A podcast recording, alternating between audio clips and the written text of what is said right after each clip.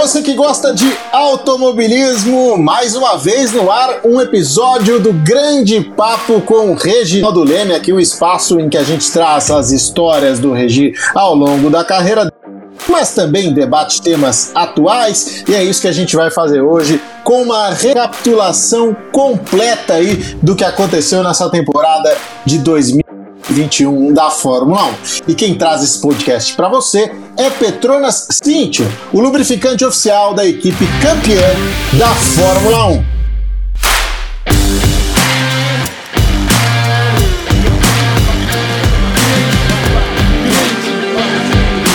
Grande Papo com Reginaldo Leme. Apresentação: Tiago Mendonça. Oferecimento: Petronas Cintium.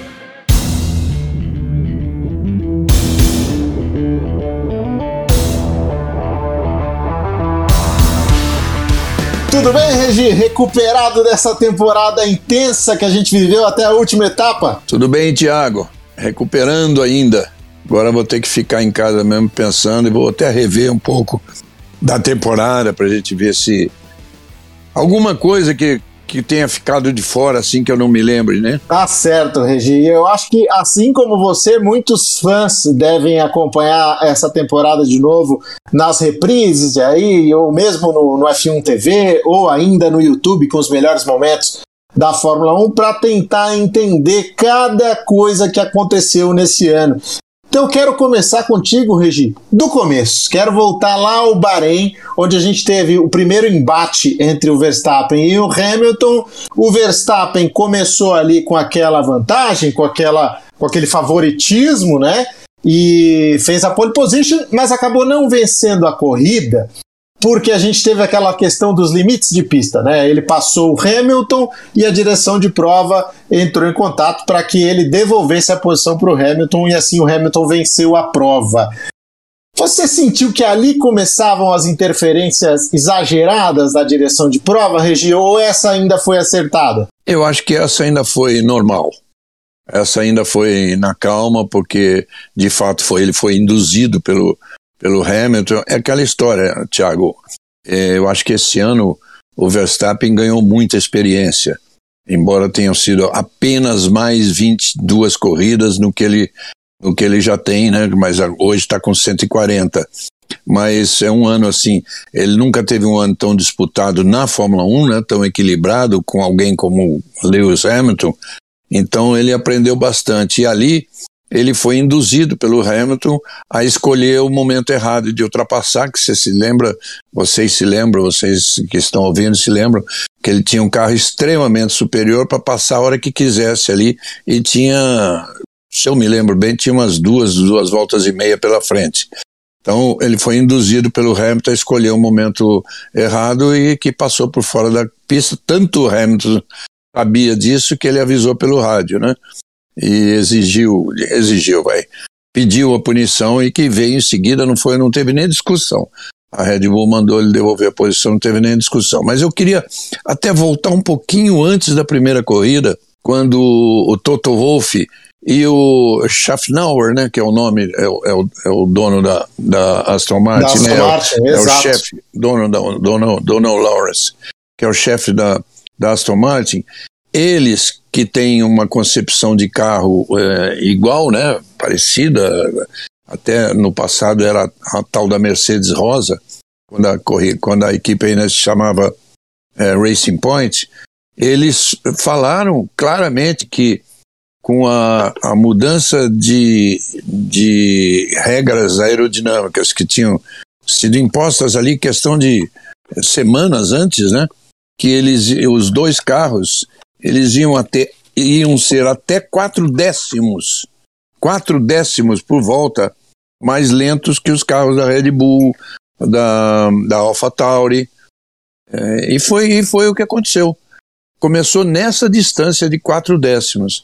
Então, para a Mercedes chegar no final do ano de igual para igual, ou até um pouco melhor, imagina o trabalho que a Mercedes teve, e essa, essa talvez seja a coisa que mais chama a atenção no campeonato. Tem razão, Regi. Tudo começa aí com uma mudança de regulamento que a Federação de Internacional de Automobilismo uh, impõe, né, com a redução de até 10% da pressão aerodinâmica, pensada inicialmente para os pneus, e isso acabou é, comprometendo mais as equipes que é, tem o conceito de rake mais baixo, né, que é a distância em relação ao solo da parte traseira do carro. Mercedes e Aston Martin eram esses carros e de fato a Mercedes teve de remar muito para alcançar a Mercedes, alcançar a Red Bull, perdão, ao longo do ano. Nessa época, Regi, você mesmo falou, né? A, posição foi entregue sem muita discussão, sem muito debate. O Verstappen reclamou um pouquinho, mas nada comparado ao que seria ao longo do ano.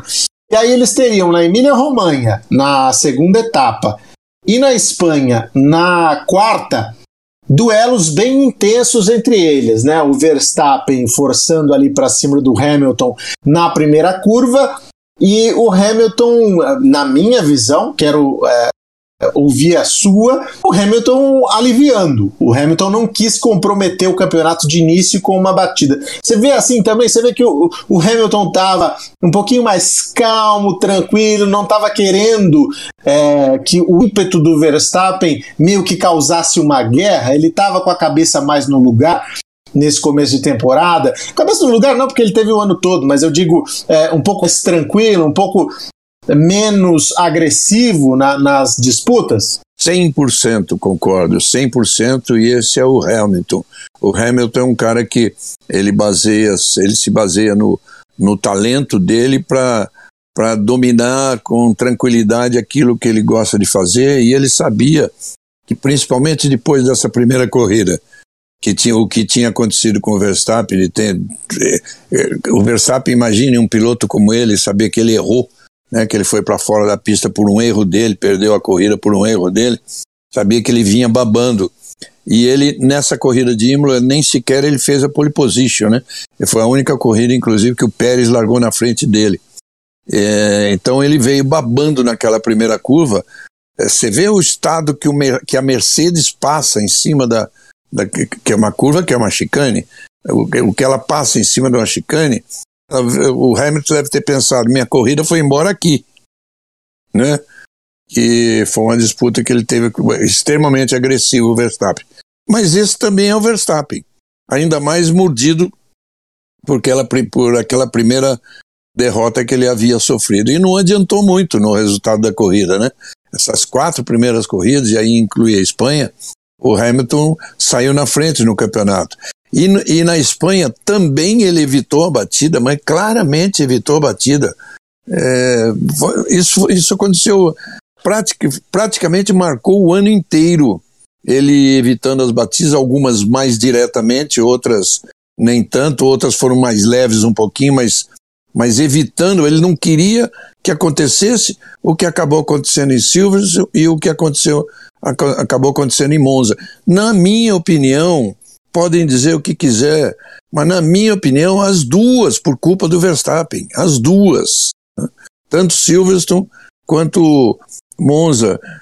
Bom, nós vamos falar sobre isso mais tarde, mas é, já fica aí a minha opinião. Não, sem dúvida, Regi. É, eu acho até que em Silverstone, é, por mais que você aponte aí a, culpa do Verstappen, a direção de prova acabou entendendo que foi o Hamilton. Eu acho que ali, independentemente de quem foi o culpado, foi o momento em que o Hamilton disse: Ó, chega, não dá mais, eu não vou mais é, sacrificar minhas corridas e campeonatos só para a gente não ter acidente. Se tiver que ter acidente, a gente vai ter. E eu acho que foi aí que virou a chave do campeonato. Essa foi exatamente é a minha visão isso. pessoal. Foi exatamente isso, virou a chave mas é, até antecipando aí, te interrompendo, ele virou a chave, tanto que nas quatro, três curvas anteriores, eles já vieram se tocando.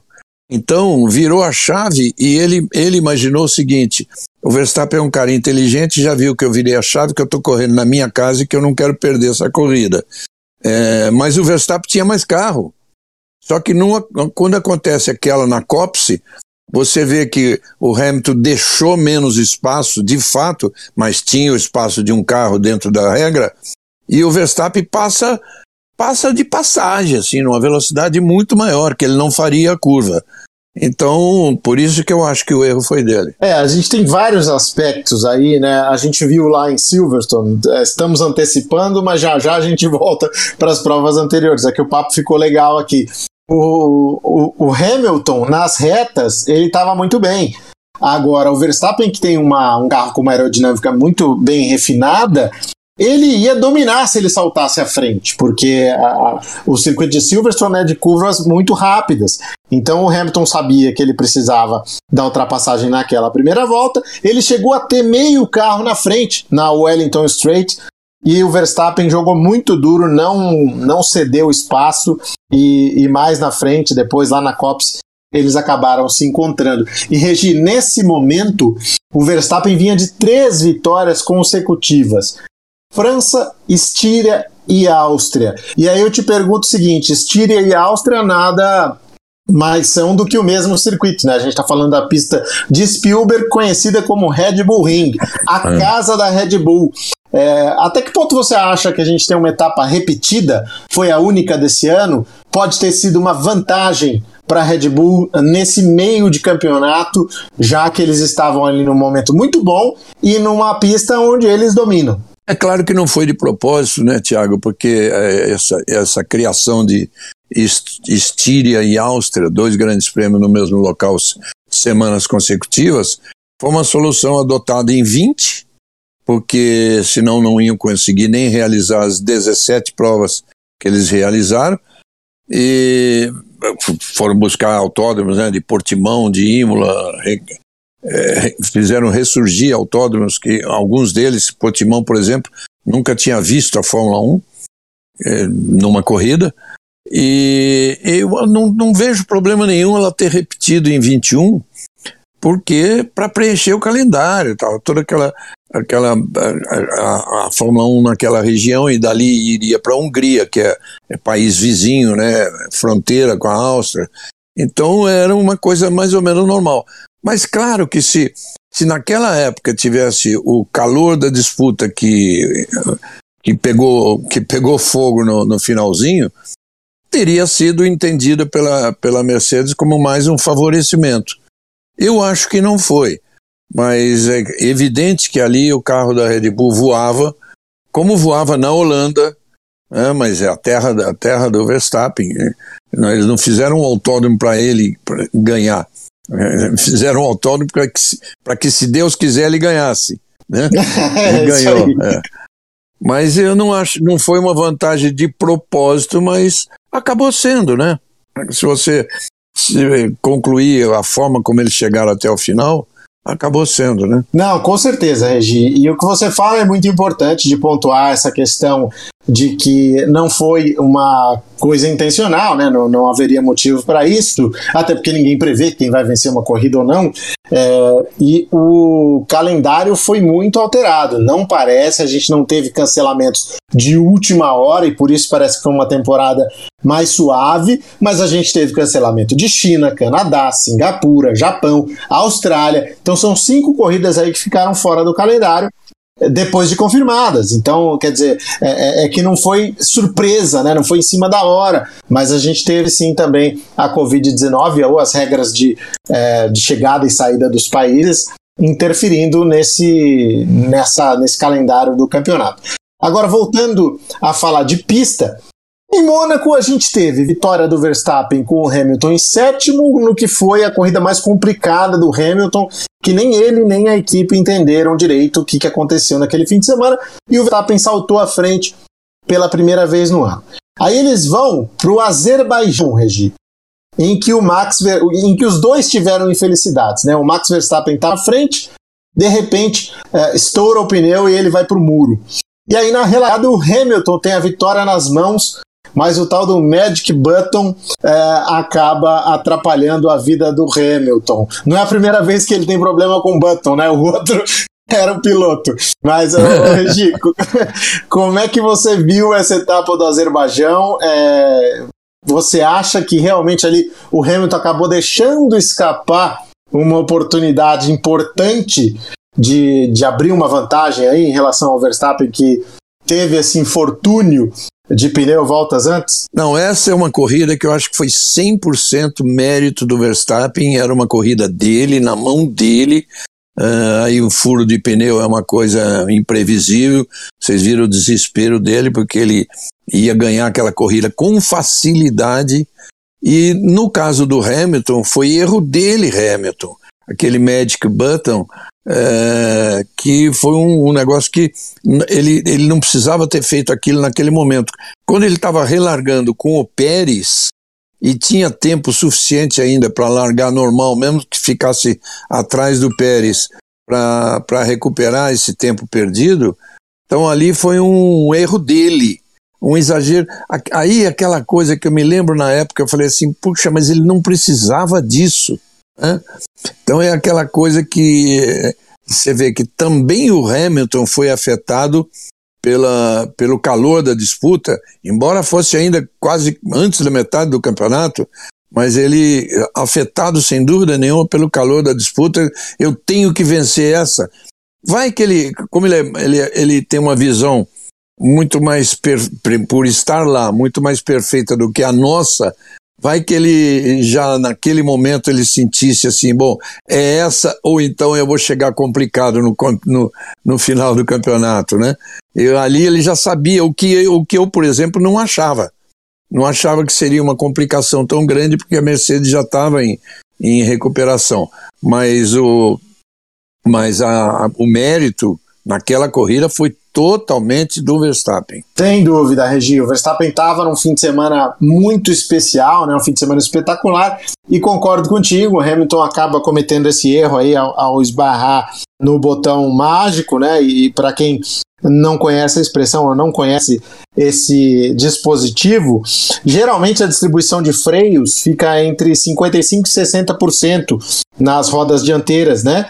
E quando o piloto aciona esse botão, vai para 90% nas rodas dianteiras para facilitar o aquecimento dos pneus. Isso é importante numa relargada ou numa questão de, de voltas atrás do safety car, que era exatamente o que a gente teve, né? A gente teve uma bandeira vermelha e então uma relargada. Só que 90% do freio na frente, para você fazer um, em velocidade normal de corrida uma frenagem, é, certamente você vai travar. E isso que acabou acontecendo, essa, esse acionamento inadvertido do Hamilton aí desse botão acabou prejudicando a corrida dele e deixando o Verstappen à frente por mais algumas corridas. Né? A gente já falou aqui que o Verstappen ganhou três seguidas depois. França, Estíria e Áustria, e a gente teve aquele rolo todo lá no Grande Prêmio da Inglaterra, e a gente volta nesse tema, Regi. Ali, a direção de prova deu uma punição de 10 segundos ao Hamilton, mesmo assim o Hamilton ganhou a corrida, ou seja, deu a sensação para as pessoas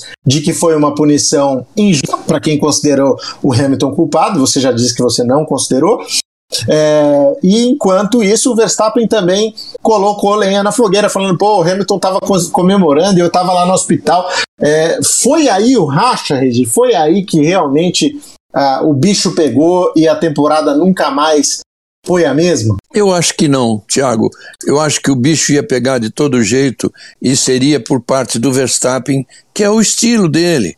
É aquela coisa que a gente conhece. O estilo do Hamilton e do Verstappen são bem diferentes. E eu acho que o Hamilton seria capaz de levar na paz até o fim e o Verstappen não. Então, uh, aquela história de que estava comemorando, ele estava no hospital. Pombas, a primeira coisa que o Hamilton fez, primeira coisa que ele fez, ele entrou no rádio e perguntou se o Max estava bem. Foi a primeira coisa que ele fez. Eu não vi essa preocupação no Max em qualquer outro momento do, do campeonato. Agora, estava comemorando, eu não me lembro exatamente como foi a comemoração do, do Hamilton, é, não, não, pode, não me lembro se ela foi efusiva ao extremo para chamar a atenção do Max nesse sentido, mas ele estava vencendo em casa. Era uma vitória em casa, era a oitava vitória dele em Silverstone. Era uma vitória que ele precisava muito para o campeonato e para o torcedor dele. Né? Eu não, eu não concordo com isso de jeito nenhum. Não quero ser contra ninguém, mas não concordo com isso de jeito nenhum. Que eu acho, honestamente, conhecendo os dois, se fosse o contrário, não mudaria nada. O Verstappen, ainda mais correndo na Holanda, em casa, estaria fazendo a mesma comemoração. Também acho, Regi. É importante que a gente diga aqui para quem acompanha o nosso podcast e não acompanha muito o automobilismo, a gente sabe que uh, o público aqui do Grande Papo com o Reginaldo Leme, com a Petronas, tem um público um pouco mais amplo, que um piloto estar no hospital uh, no automobilismo não significa que, que ele está mal, né? Uh, o Verstappen passou por uma pancada de 51G, precisaria ficar sob observação ali naquele momento, mas eh, já se sabia que ele não, não tinha tido nenhuma fratura, que ele não tinha tido nenhuma complicação. Então é um esporte que criou uma certa casca, uma certa frieza até eu diria, para esse tipo de situação. É, se você não tem uma coisa com muita gravidade, como uma fratura ou alguma coisa realmente que coloque o piloto em risco é, de perder etapas ou de, de ficar ausente ou até correr risco de, de, de morte, né? É, a coisa é tratada como normal, porque é mesmo, os pilotos acabam se expondo a riscos muito grandes. Então, basicamente foi isso que aconteceu. O Hamilton tinha a informação de que o Verstappen estava bem para os padrões do automobilismo e fez a festa dele. A conceituação é perfeita essa que você fez, é isso. A conceituação do, do, do automobilismo é isso. Desde que não tenha machucado ninguém seriamente, acabou. Vamos, vamos para outra, vamos para a próxima corrida. É isso, Regi. Aí nós fomos à Hungria para o Grande Prêmio seguinte, em que foi um Grande Prêmio que o Lewis Hamilton viveu uma das situações mais engraçadas para nós e mais é, estranhas para ele, né? Na carreira, em que ele estava à frente do pelotão, ele ia largar na pole position e depois de uma bandeira vermelha, né? Por causa de um acidente na largada. E o que acontece? Ele está ali na ponta, só que os outros pilotos decidem que eles têm de parar no box porque a pista já está secando. Como o Hamilton era o primeiro, é, ele, se ele tomasse essa decisão, ele ia cair para último, ele não tomou. E ele foi sozinho para o grid, Regi. Só o Lewis Hamilton alinhando no grid. E aquilo ali comprometeu bastante a corrida dele e acabou dando uma vitória histórica para a Alpine, né? Com o Esteban Ocon. É impressionante. Aquilo, assim, é, jamais será visto igual. Uma largada de um carro, né? Eu lembro, você lembra a frase dele, né? Ele olhou para o lado, olhou para. Cadê os outros meninos, né? é, jamais aconteceu aquilo. Mas você vê como é que é. No final prejudicou a corrida dele. Teve logo na largada aquele fato de que o Bottas e o, e o perdão, o Bottas atingiu o Pérez e o Verstappen, né? Na consequência o Verstappen também. O Verstappen ainda conseguiu marcar dois pontinhos, né? Mas é, pro, proporcionou uma, uma, uma, um resultado zebra e que essa zebra caiu pro, no colo do Ocon merecidamente, que fez um grande campeonato. A Alpine, a Alpine venceu uma corrida, eu acho um negócio sensacional. É, não me lembro na época, a gente até citou a quantas corridas a Renault não vencia, e foi muito legal saber isso. Muito legal ver essa vitória da Alpine e ver uma coisa assim que é, ficou muito claro o que o Alonso, essa nova fase do Alonso, é, forçado ou não, eu acho que não. Eu acho que muito natural, pelos 40 anos e por ter ficado fora durante tanto tempo, ele levantar o Ocon, o Ocon no colo como se fosse um filho dele vencendo a corrida, né? É, e, e, era, no fundo, a gente sabe aquela coisa do o concorrente, o, o, primeiro concorrente seu é o cara da sua equipe, que tem o mesmo carro. E que no final o, o Alonso terminou entre os dez primeiros e o Ocon não. O, Ocon, o Alonso acabou liderando o campeonato inteiro, apesar da, da vitória do Ocon, né? Mas foi muito engraçada essa corrida. A Hungria é a corrida das zebras. Ou ela é chata, ou ela, é, ela dá zebra. Tomara é, que dê zebra é. sempre.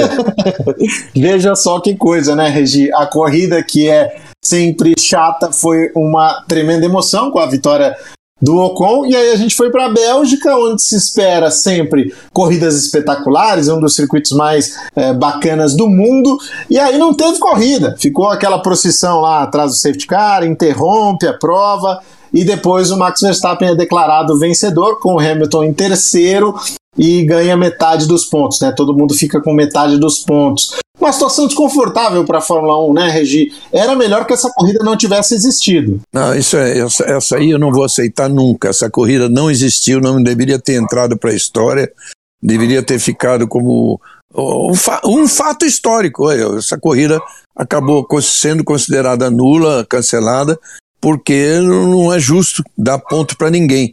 Graças a Deus, Tiago, eu fiquei com muito medo que no final das contas o campeonato fosse decidido através desses pontos que o, que o Verstappen ganhou mais do que o Hamilton. Graças a Deus, isso não, ele, ninguém dependeu disso. Já quando chegou antes da última corrida, já não dependia disso. Dizer, dependia sim, de repente eles ficassem lá para, sei lá, quarto e quinto, quinto e sexto, e a decisão acabaria sendo na base desses pontos que de uma corrida que não existiu. Eu nunca vi um absurdo maior.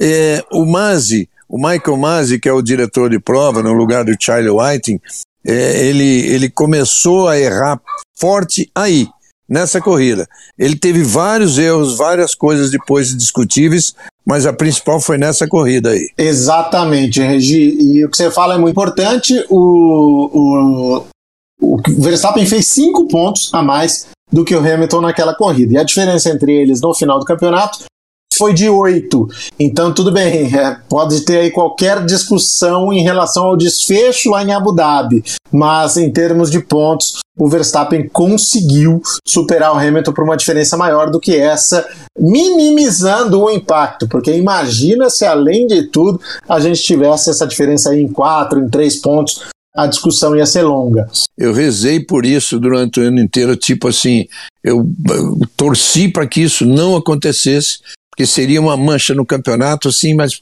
para o resto da vida, sabe? Sem dúvida. E a gente depois teve o GP da Holanda com uma vitória do Verstappen e o Hamilton em segundo, fim de semana de domínio da equipe Red Bull e logo daqui a pouco você vai ouvir o Regi um pouco mais a respeito do acidente na Itália, tá? A gente vai trazer aqui esse debate para você, mas antes eu quero dizer que esse podcast tem o apoio de Petronas Cintium, o único lubrificante com a exclusiva tecnologia Cooltech, desenvolvida para combater o aquecimento excessivo do motor e garantir uma performance campeã para o seu carro. Sabe aquele anda e para do trânsito? Ele é tão ruim para o seu carro quanto para você. Mas o lubrificante Petronas Cintium com tecnologia Cooltech combate o aquecimento excessivo no motor causado pelos engarrafamentos para deixar seu carro sempre protegido. Fique frio com Petronas Cintium.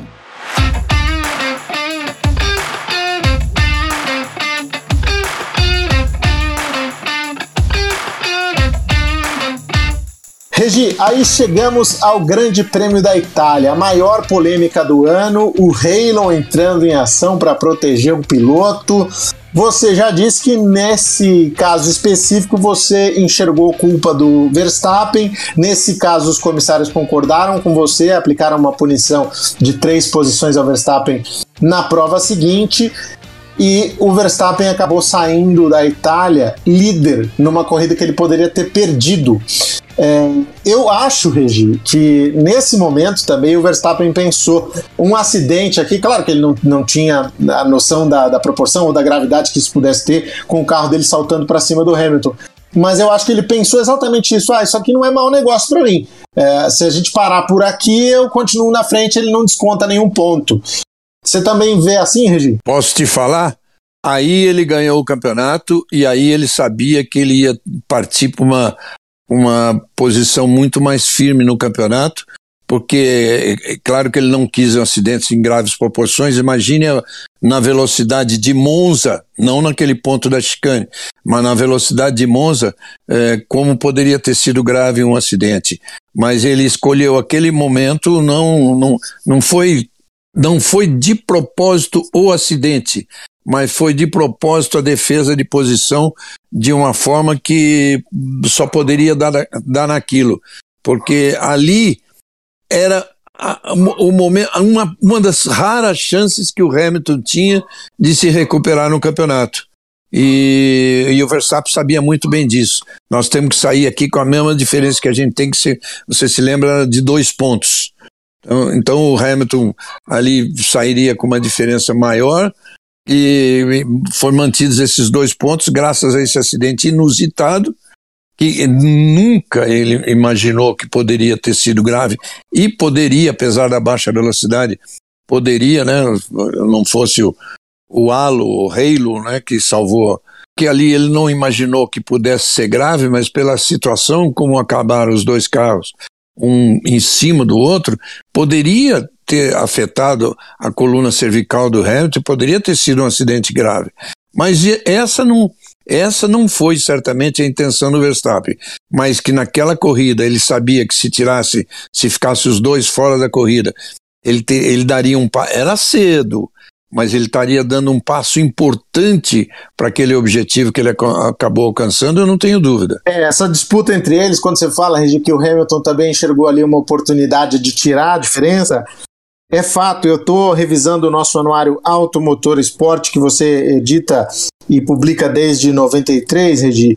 Então estou com os números aqui na minha frente bem frescos.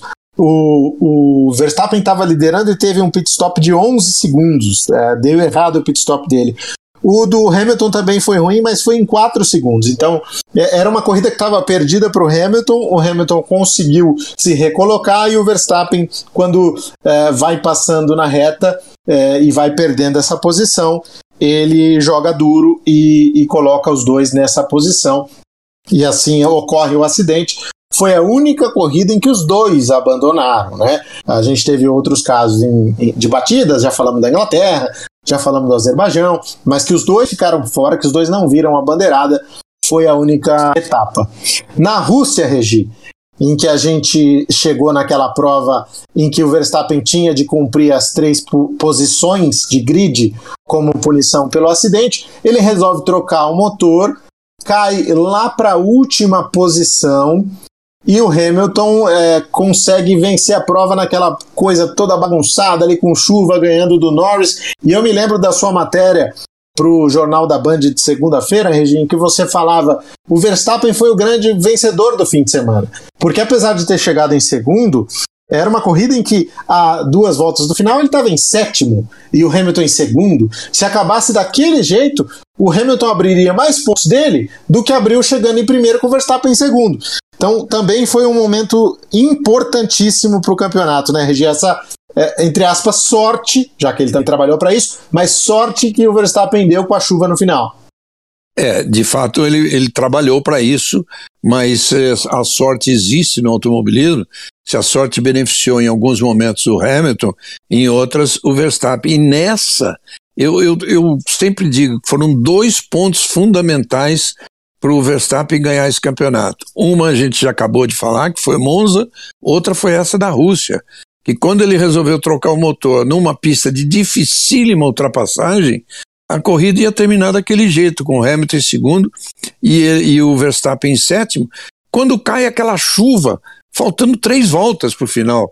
E coitado do Norris, que pagou o pato eh, mais de forma mais difícil, né? Porque seria a primeira vitória da carreira dele, uma corrida fantástica que ele fez e acabou errando e o, e o, e o Hamilton passou. Mas só que quando o Hamilton passou, já estava o, o Verstappen em segundo, com toda a recuperação que ele conseguiu na chuva, com paradas de pit stops, aquela coisa. Foi sorte. Ali foi uma grande sorte do Verstappen e ali eu falei na hora para mim mesmo, para mim mesmo, não, não, esse é um tipo da coisa que não dá para você falar no ar. Para mim ali, eu falei, Verstappen ganhou o campeonato aqui, hoje. Foi essa corrida da Rússia. Pois é, eu fico imaginando o Hamilton terminando, chegando ali no parque fechado, olhando para o lado e vendo o Verstappen em segundo. Como é que esse cara chegou aqui, né? Que assombração é. para o meu campeonato e realmente é, foi super importante e decisivo nas contas da temporada. Na Turquia, o Hamilton troca o motor, Regi, pela primeira vez, né, o motor de combustão interna, é, larga em 11 chega em quinto, com o Verstappen em segundo. É, nos Estados Unidos, o Verstappen ganha a prova numa luta estratégica com o Hamilton. No México, a gente tem outra vitória do Verstappen com uma largada espetacular ali, em que o Hamilton até reclamou do Bottas, né? O Bottas era pole e podia ter dificultado a vida do Verstappen. Não dificultou, o Verstappen passou por eles logo de início e ganhou a corrida com o Hamilton em segundo lugar. E aí vamos a São Paulo, Regi. Uma das provas talvez mais emocionantes para todos nós, inclusive para você que já fez mais de 600 aí na sua carreira.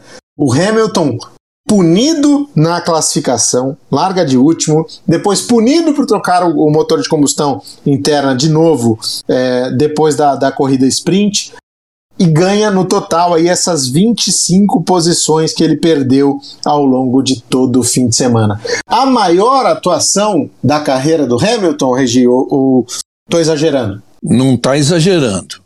Pode não ter sido a maior, porque a gente, se a gente for lembrar das 103 vitórias dele, né, pode, a gente pode lembrar de alguma outra.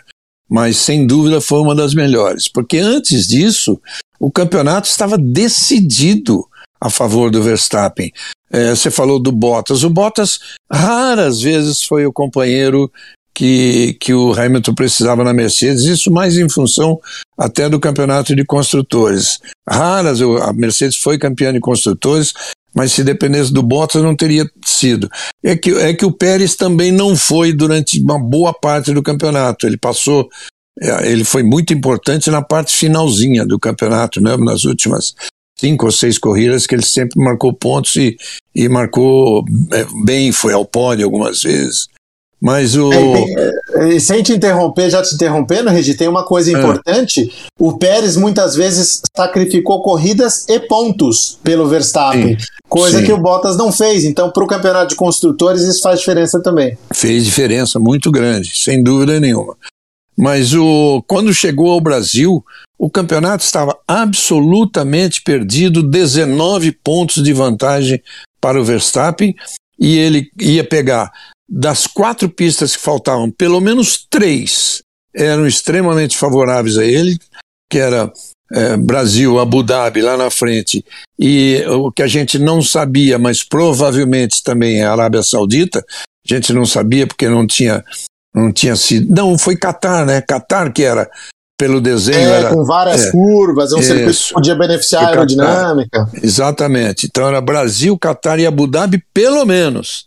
E ainda a Arábia Saudita podendo também ser favorável a ele, porque era circuito de rua, acabou não sendo tanto porque era, era mais veloz do que se esperava.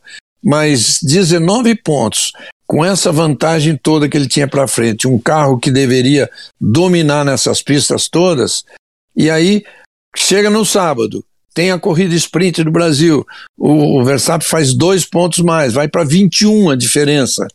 Né? É, o Hamilton larga em último, chega em quinto. Depois é um negócio impressionante ele as, pagar punição em duas em duas corridas seguidas e ultrapassar. É, é, é, não sei quantas ultrapassagens, mas se você pensar que são 20 concorrentes, ele ultrapassou todos eles mais de uma vez, mais de uma vez, mais de uma vez, são, são 20, são 40 ultrapassagens, ou mais. É, eu vou te é, contar, é. eu vou considerar, é que tem gente que ele ultrapassou, sei lá, duas vezes, três vezes, mas o Verstappen, a rigor, ele ultrapassou duas vezes, a rigor, né?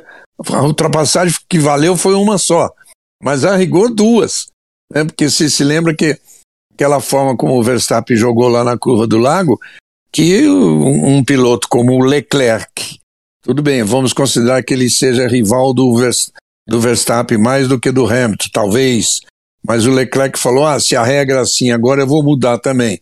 Porque todo mundo achava que aquela punição tinha que ser muito maior do que a que na verdade foi para o Verstappen, né? É, enfim, velho, o, o, eu acho que o Verstappen mereceu ganhar o campeonato primeiro, deixar bem claro isso. 10 vitórias, 10 poles, 620, 652 voltas liderando contra 301 do Hamilton. Você vê que é men menos da metade que o Hamilton liderou em todos os campeonatos que o Hamilton ganhou, inclusive aquele que ele perdeu do, do Rosberg. Ele liderou mais voltas do que o Rosberg. Isso nunca aconteceu com ele na carreira. Então o Verstappen é um merecedor, mas a direção de prova manchou a conquista do Verstappen. Manchou o campeonato por vários erros, por indecisões. Não é, às vezes nem é erro, Tiago, erro, é erro dentro das, da, dentro da, da, das letras. Né? É, então, a, ao pé da letra, no livro de regras, Pode não ter havido erro, houve, hein? Houve, no final das contas houve. Mas a indecisão do Michael Masi, aquela coisa dele não ter a palavra firme que tinha o Charlie White em que abria a boca e acabou. Ninguém contestava. Isso foi muito ruim para o campeonato. É, não, com certeza, Regi. Foi, foi uma coisa que é, foi complicada e a própria Federação Internacional de Automobilismo entendeu isso a ponto de promover aí uma comissão para investigar o que aconteceu e não para mudar resultado nem nada, mas para que as práticas melhorem no futuro, né?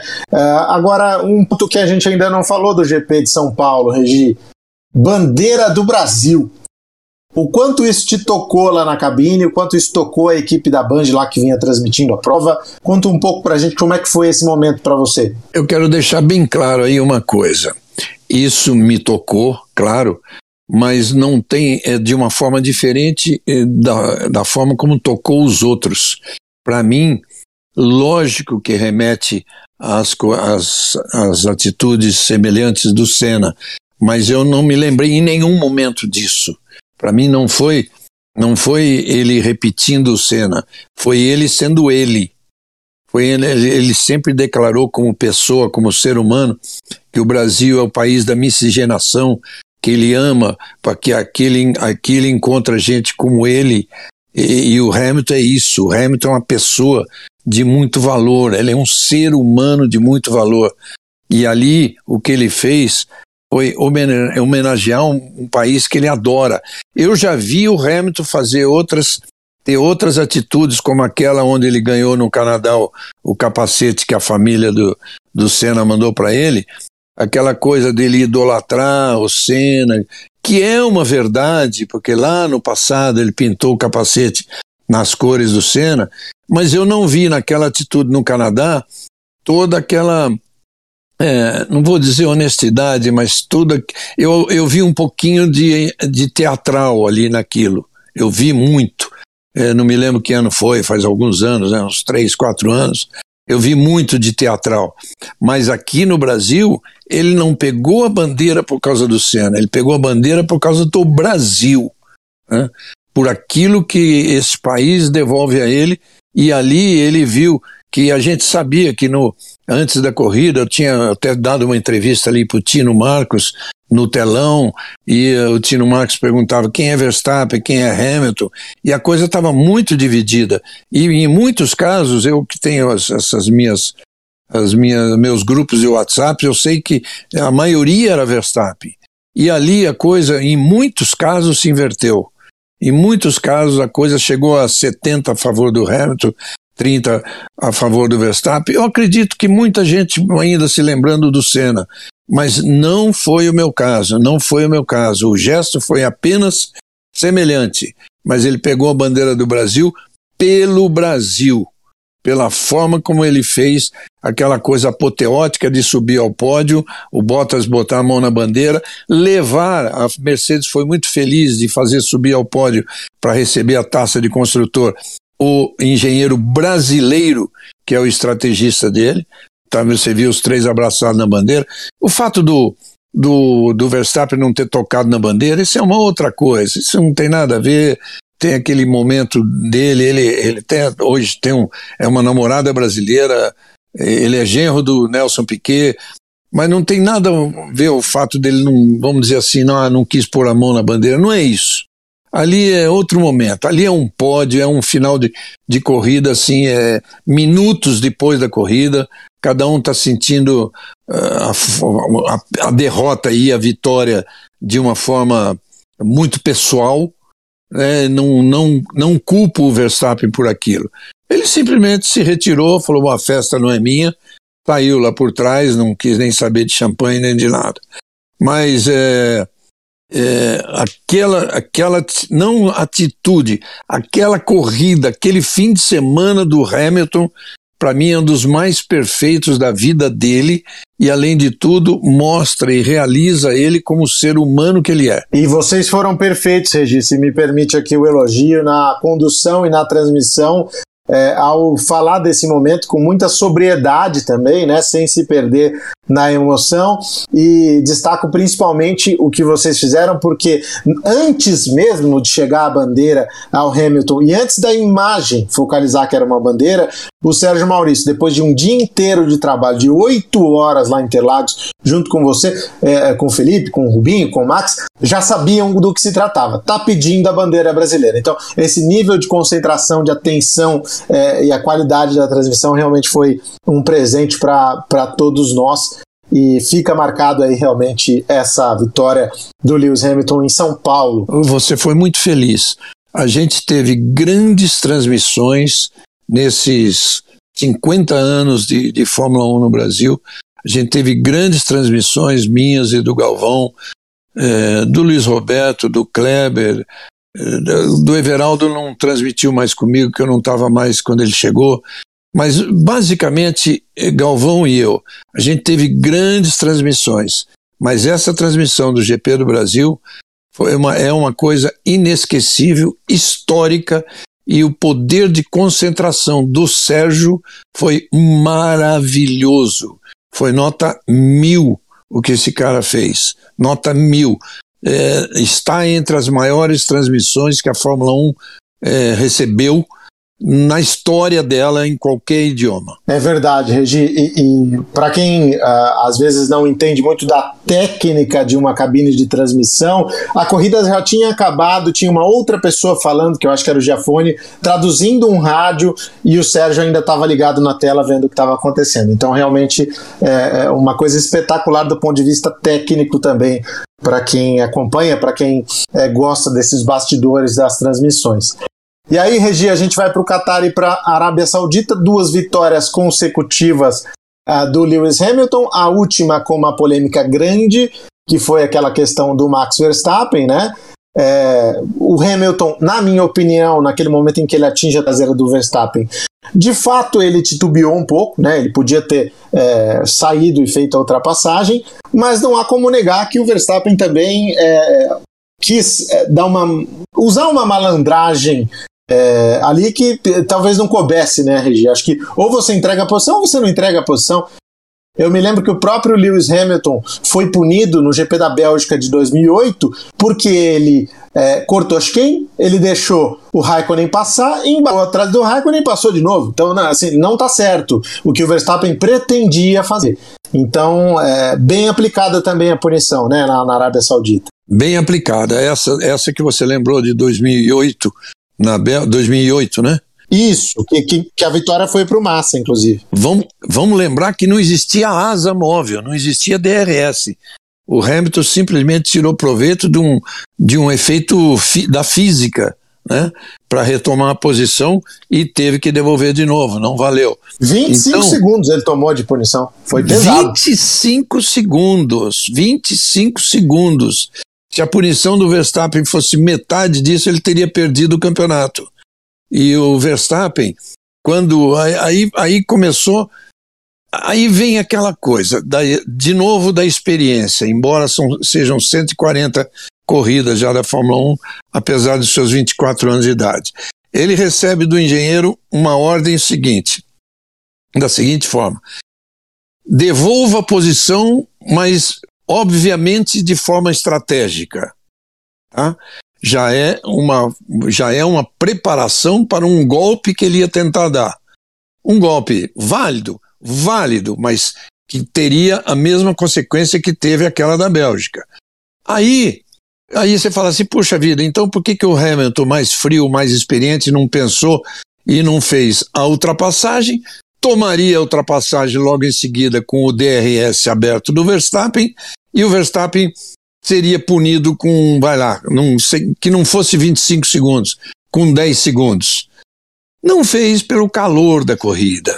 O calor da corrida é uma outra coisa. A gente, a gente sabe que eles são super-homens, mas não dá para exigir deles uma perfeita concentração, um foco assim de, de saber exatamente o que pode acontecer lá minutos adiante eh, diante daquilo. A hora que ele viu que o Verstappen não queria que ele passasse naquele momento, ele tentou segurar um pouquinho. Aí vem a telemetria provando aquilo, que o Verstappen é, de, tirou o pé, acelerou de novo, aí, aí a hora que ele recebeu esse aviso do rádio, ele acelerou de novo, para o Hamilton acelerar de novo, aí ele deu aquela freada muito forte e o Hamilton já estava bem atrás dele. Honestamente, não vou, aí não dá para dizer que foi é, caso pensado de o Verstappen querer uma batida por trás, até porque podia furar um pneu dele. Né?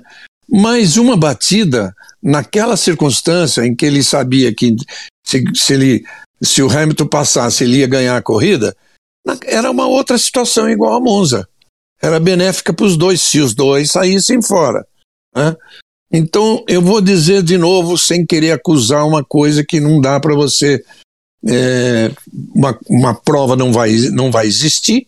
Existiu sim a telemetria que provou essas atitudes do Verstappen, mas não vai provar nunca a intenção dele de tirar os dois da corrida, mas que se tirasse ele teria sido beneficiado de novo naquela corrida. O campeonato teria terminado até um pouco antes, talvez. Um pouco antes não, mas com mais folga, digamos assim. Ele não precisaria ele não precisaria da vitória na última corrida. Olha como ficaria fácil para ele em Abu Dhabi. E, enfim, eu mais uma vez, eh, sem querer culpar ninguém, mas se há alguém que não tem culpa ali é o Hamilton, e se há alguém que tem culpa é o Verstappen. É, e uma outra coisa, e agora falo por mim, e, e, depois, se você quiser, até pode complementar, discordando ou não, é, não é uma crítica ao Verstappen. Claro que ele tem um estilo muito mais agressivo e até pela idade exagera em muitos pontos.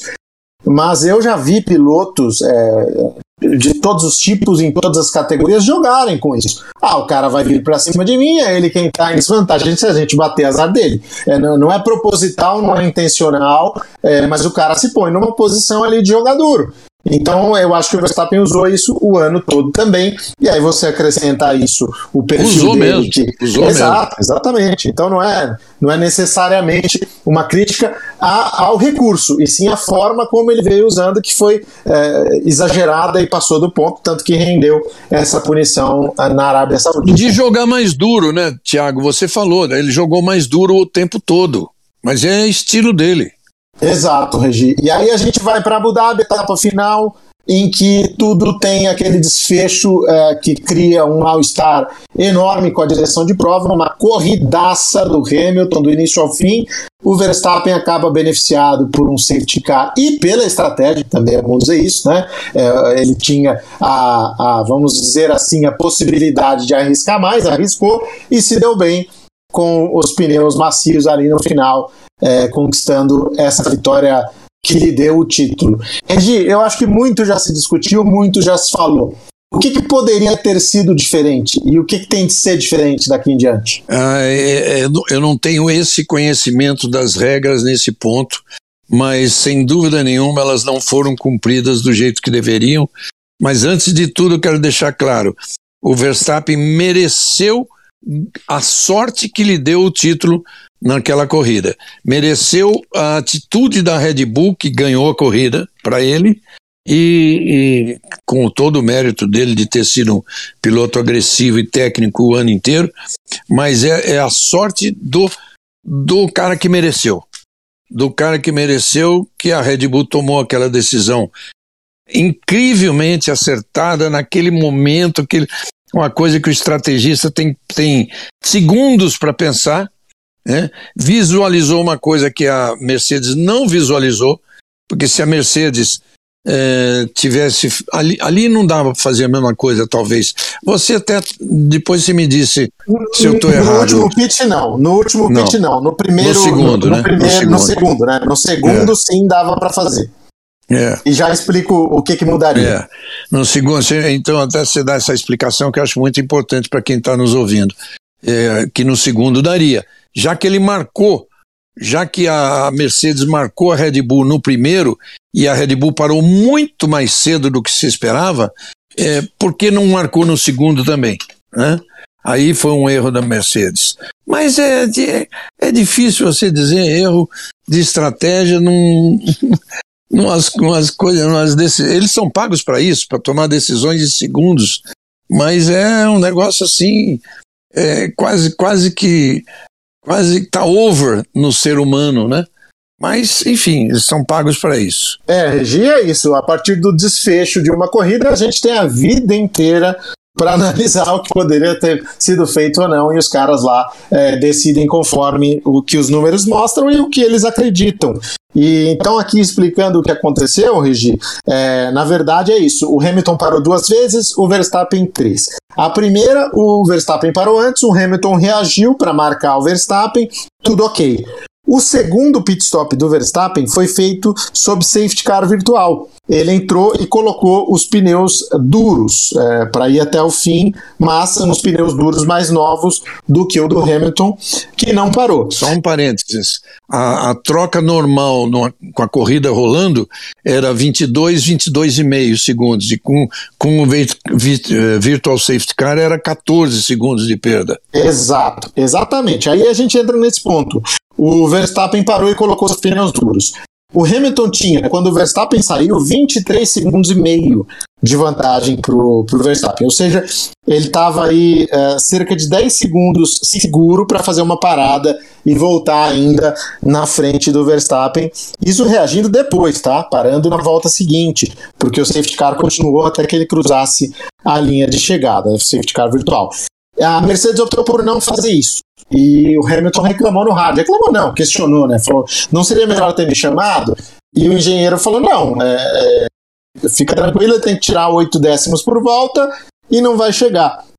É, de fato, é, o, o, Verstappen não chegou em condições normais. A Mercedes estava certa nessa avaliação. Porém, em um caso de um safety car, como aconteceu, o Hamilton, se tivesse parado na segunda vez, ele teria um pneu 16 voltas gasto e não 39. Ele lutou na última volta com o Verstappen com um pneu de 39 voltas e ele teria lutado com um de 16 no último, na, na última volta. Então, isso poderia ter feito a diferença. Um pneu mais novo não faria com que fosse, como eles usam, né, a expressão, um pato sentado, que o cara chega, passa e vai embora. Então, é, é, essa foi a, a, a análise é, em relação aos, à parada de boxe. Mas é, é isso, Regi, tem, tem muito tempo aí para a gente discutir essa corrida para o resto de nossas vidas. Mas é, é, isso, o resultado não vai mudar. Verstappen campeão, Hamilton vice. Eu acho que a gente tem de aplaudir de qualquer forma o ano que os dois fizeram, porque do lado do Verstappen não é fácil você superar um cara do nível do Hamilton, do lado do Hamilton não seria fácil brigar com um Verstappen que no início do ano era favorito, né, Regi? É, é, Tiago, resumindo é isso. Tem que aplaudir o campeonato, tem que aplaudir o título do Verstappen, é, um piloto talhado para ser campeão desde, desde a infância no kart, né, com tudo que ele mostrou. Eu, eu conheço alguns pilotos que correram junto com Verstappen em categorias de base e que eles me antes de eu conhecer Verstappen, eles me falaram esse cara vai ser mais de uma vez campeão do mundo, né? E são pessoas que eu, eu sempre acreditei e, e de fato agora que foi decidido na sorte foi, mas por um fator assim, vamos dizer, enfim, é coisa de corrida. Aquela batida no Latifi naquele momento de dar um safety car. Aí tem mais uma coisa, de dar um safety car real. É, e tem mais uma coisa. Por que não a bandeira vermelha? Que seria o mais certo no momento. Aí sim, o, aí faltou jogo de cintura para o Michael Masi. Porque se ele, naquele momento, ele fala bandeira vermelha e os dois saem em condições iguais, inclusive aí mais iguais ainda, né, né, do que você falou. Você, você citou aí uma hipótese que o Ham teria um pneu duro de 16 voltas contra um pneu novo macio do Verstappen, em que a chance do Verstappen passar ainda era maior. Mas o Hamilton, pelo menos, poderia tentar segurá-lo, como ele nem tentou. Nem tentou. E, e, agora, se tem a bandeira vermelha, nessa nova regra, aliás, com qual eu não concordo de jeito nenhum e que não é nova, isso aconteceu, não me lembro, uma corrida em Roma, em, em, em Mônaco, quando quando o Rubinho ainda estava com a gente lá na Globo, uma corrida em Mônaco em que houve uma bandeira vermelha e no box não podia fazer nada, a gente sabia que a regra não podia, não podia, de repente todo mundo trocou pneu. A partir dali virou jurisprudência e trocar pneu. Essa regra eu não concordo, mas já que ela existe, o Hamilton também sairia de pneu vermelho. Os dois, olha que, olha que final de corrida, os dois iam largar na primeira fila, os dois de pneu vermelho, em igualdade de condições, tudo poderia acontecer e o campeonato talvez tivesse um. Pode, o mesmo, podia ser o mesmo final, com Verstappen na frente, Verstappen agressivo, com o ano em que ele mereceu, mas não importa, os dois estariam em condições de igualdade e não do jeito que foi, que é assim, eu reconheço, para o Hamilton, é um negócio assim que ele nunca vai deglutir isso.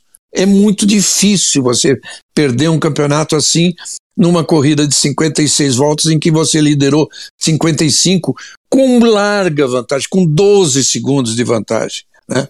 Agora, mérito do Verstappen pelo que ele fez o ano todo e pronto. Longe de comparar, claro, mas assim como o Senna jamais digeriu 89, a claro. gente vai ter aí o Hamilton com certeza carregando isso pro resto da, da vida dele, né? Essa questão desse claro. campeonato decidido dessa forma.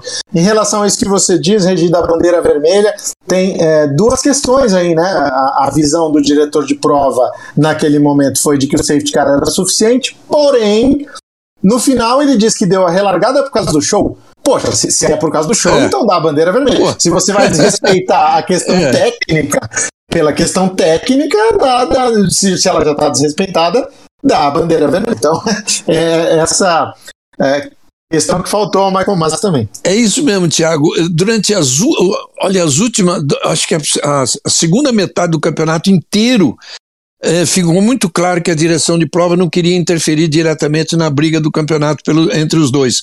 Então, se ele lutou pelo show, por que não uma bandeira vermelha naquele momento para dar o grande show? O grande show que o mundo esperava. Perdeu uma grande chance o Michael Masi. Com mais voltas, inclusive. Seria realmente com uma, mais uma voltas. Com mais voltas. Com mais voltas. É, a, corrida, a corrida seria interrompida, não tinha consumo de gasolina, todo mundo do boxe, sei lá quantas voltas, poderiam ser três voltas, talvez. Com certeza, com certeza. Seria bem interessante da gente acompanhar. Olha, eu lembro a você que esse podcast aqui, o Grande Papo com o Reginaldo Leme, tem o apoio do lubrificante Petronas Cintium, testado nas pistas da Fórmula 1 e aprovado por motoristas do mundo todo. Fique frio, mesmo sob pressão, com Petronas Cintium. Regi, a gente sabe, o nosso amigo aqui pode navegar pelo, pela, pela a plataforma que ele deseja aí para encontrar os nossos outros episódios, para ouvir aqui o que a gente tem a falar de automobilismo, um pouco mais das suas histórias. Mas esse aqui, infelizmente, está chegando ao fim e eu quero te agradecer por esse excelente papo que a gente teve de poder falar do campeonato todo, Regi. Como é que ele se desenhou é, nos seus momentos mais importantes. Obrigado mais uma vez, Regi. Já estou desejando aqui que você tenha uma excelente temporada de Fórmula 1 em 2022, junto com essa nova onda de fãs aí que, que o esporte tem conquistado. Obrigado mesmo, Regi. Eu que agradeço, Tiago. Agradeço essa memória mais, mais jovem que a minha, me aclarar todo o que. Você fez passar por mim o campeonato inteiro que eu vivi e consegui lembrar do, do, dos fatos assim que com a sua ajuda de assim com muita com muita com particularidades, é muito legal. E de 2022, o que a gente espera, você já imaginou? A gente viu essa briga desse jeito entre os dois. Você já imaginou se essa briga for entre seis, sete, oito pilotos, como pode ser? Como a Ferrari promete ser a a McLaren, sem dúvida, promete ser. A Alpha Tauri, que já foi e promete melhorar. A Alpine. Tá? Então, nós falamos aqui de quatro equipes, mais Mercedes e Red Bull. Se forem seis equipes, seis equipes lutando por títulos, e se, se a gente considerar que, que na Mercedes vão ser dois, né? Vão ser dois, vão ser Hamilton e Russell. Na Red Bull vai continuar sendo um só mas em, na, na, Ferrari vão ser dois com certeza. Na McLaren, eh, se o Ricardo melhorar um pouquinho, podem ser dois, mas vamos dizer que seja o Norris. Né? Na Alpine, é o Alonso babando de vontade de andar num carro novo, um carro competitivo, que ele brigue por posições com outros tantos pilotos. Ele tão acostumado a, a ser considerado durante muito tempo o melhor piloto do mundo, mas tendo do lado dele um, Sebast um Esteban Ocon que ganhou corrida, que é, que é um piloto de um, é, é também dessa dessa geração deles, não, não deles do Alonso, essa geração de Verstappen, Ocon, é, Giovinazzi, que infelizmente perdeu o, o, lugar dele, mas do Leclerc, é, do Norris, do Russell, essa é uma geração só, geração de altíssimo talento. E depois ainda tem o Gasly, que faz parte dessa geração, tá longe do Tsunoda, então deve ser ele sozinho. Então, brincando, brincando aí, a gente citou de 10 equipes, a gente citou oito, de, de, de, perdão, de cinco, de seis equipes, a gente citou dez pilotos, dez pilotos que poderão brigar por vitórias. Não vou dizer título, podem brigar por títulos também, mas título é uma coisa assim que se afunila lá na frente e que quando se afunila é, vale muito uma coisa que, por mais talento que os outros tenham, eles podem faltar a eles, que é experiência, alta concentração, poder mental, que isso é fundamental lá na frente, lá na frente, lá nas últimas cinco, quatro, três corridas. Mas enquanto não chegar a isso, nós podemos ter um campeonato com essa quantidade de pilotos disputando de igual para igual. Você já imaginou? Quando eu cheguei na Band, e eu fui apresentado um, lá em, no palco para umas pessoas, uns publicitários e convidados da Band.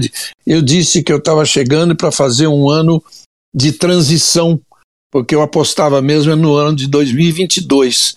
E se a gente teve um 21 assim, um dos melhores campeonatos que eu vi na minha vida, né, nessa, desde campeonatos regulares desde 73, campeonatos regulares, embora eu tenha feito a corrida do título de 72 do Emerson, se desses campeonatos todos, para mim esse foi um dos melhores, se não o melhor, imagine o que pode ser o de 2022 e é a grande torcida de todo torcedor brasileiro, de todo apaixonado por Fórmula 1 do Brasil que estiver nos ouvindo.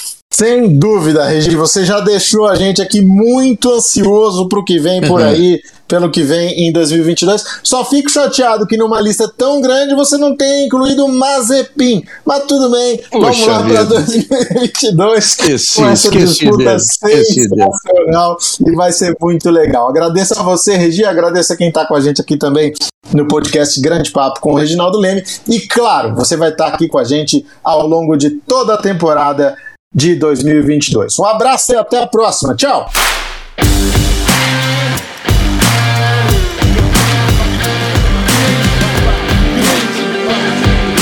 Grande Papo com Reginaldo Leme. Apresentação: Tiago Mendonça. Oferecimento: Petrona Cintium.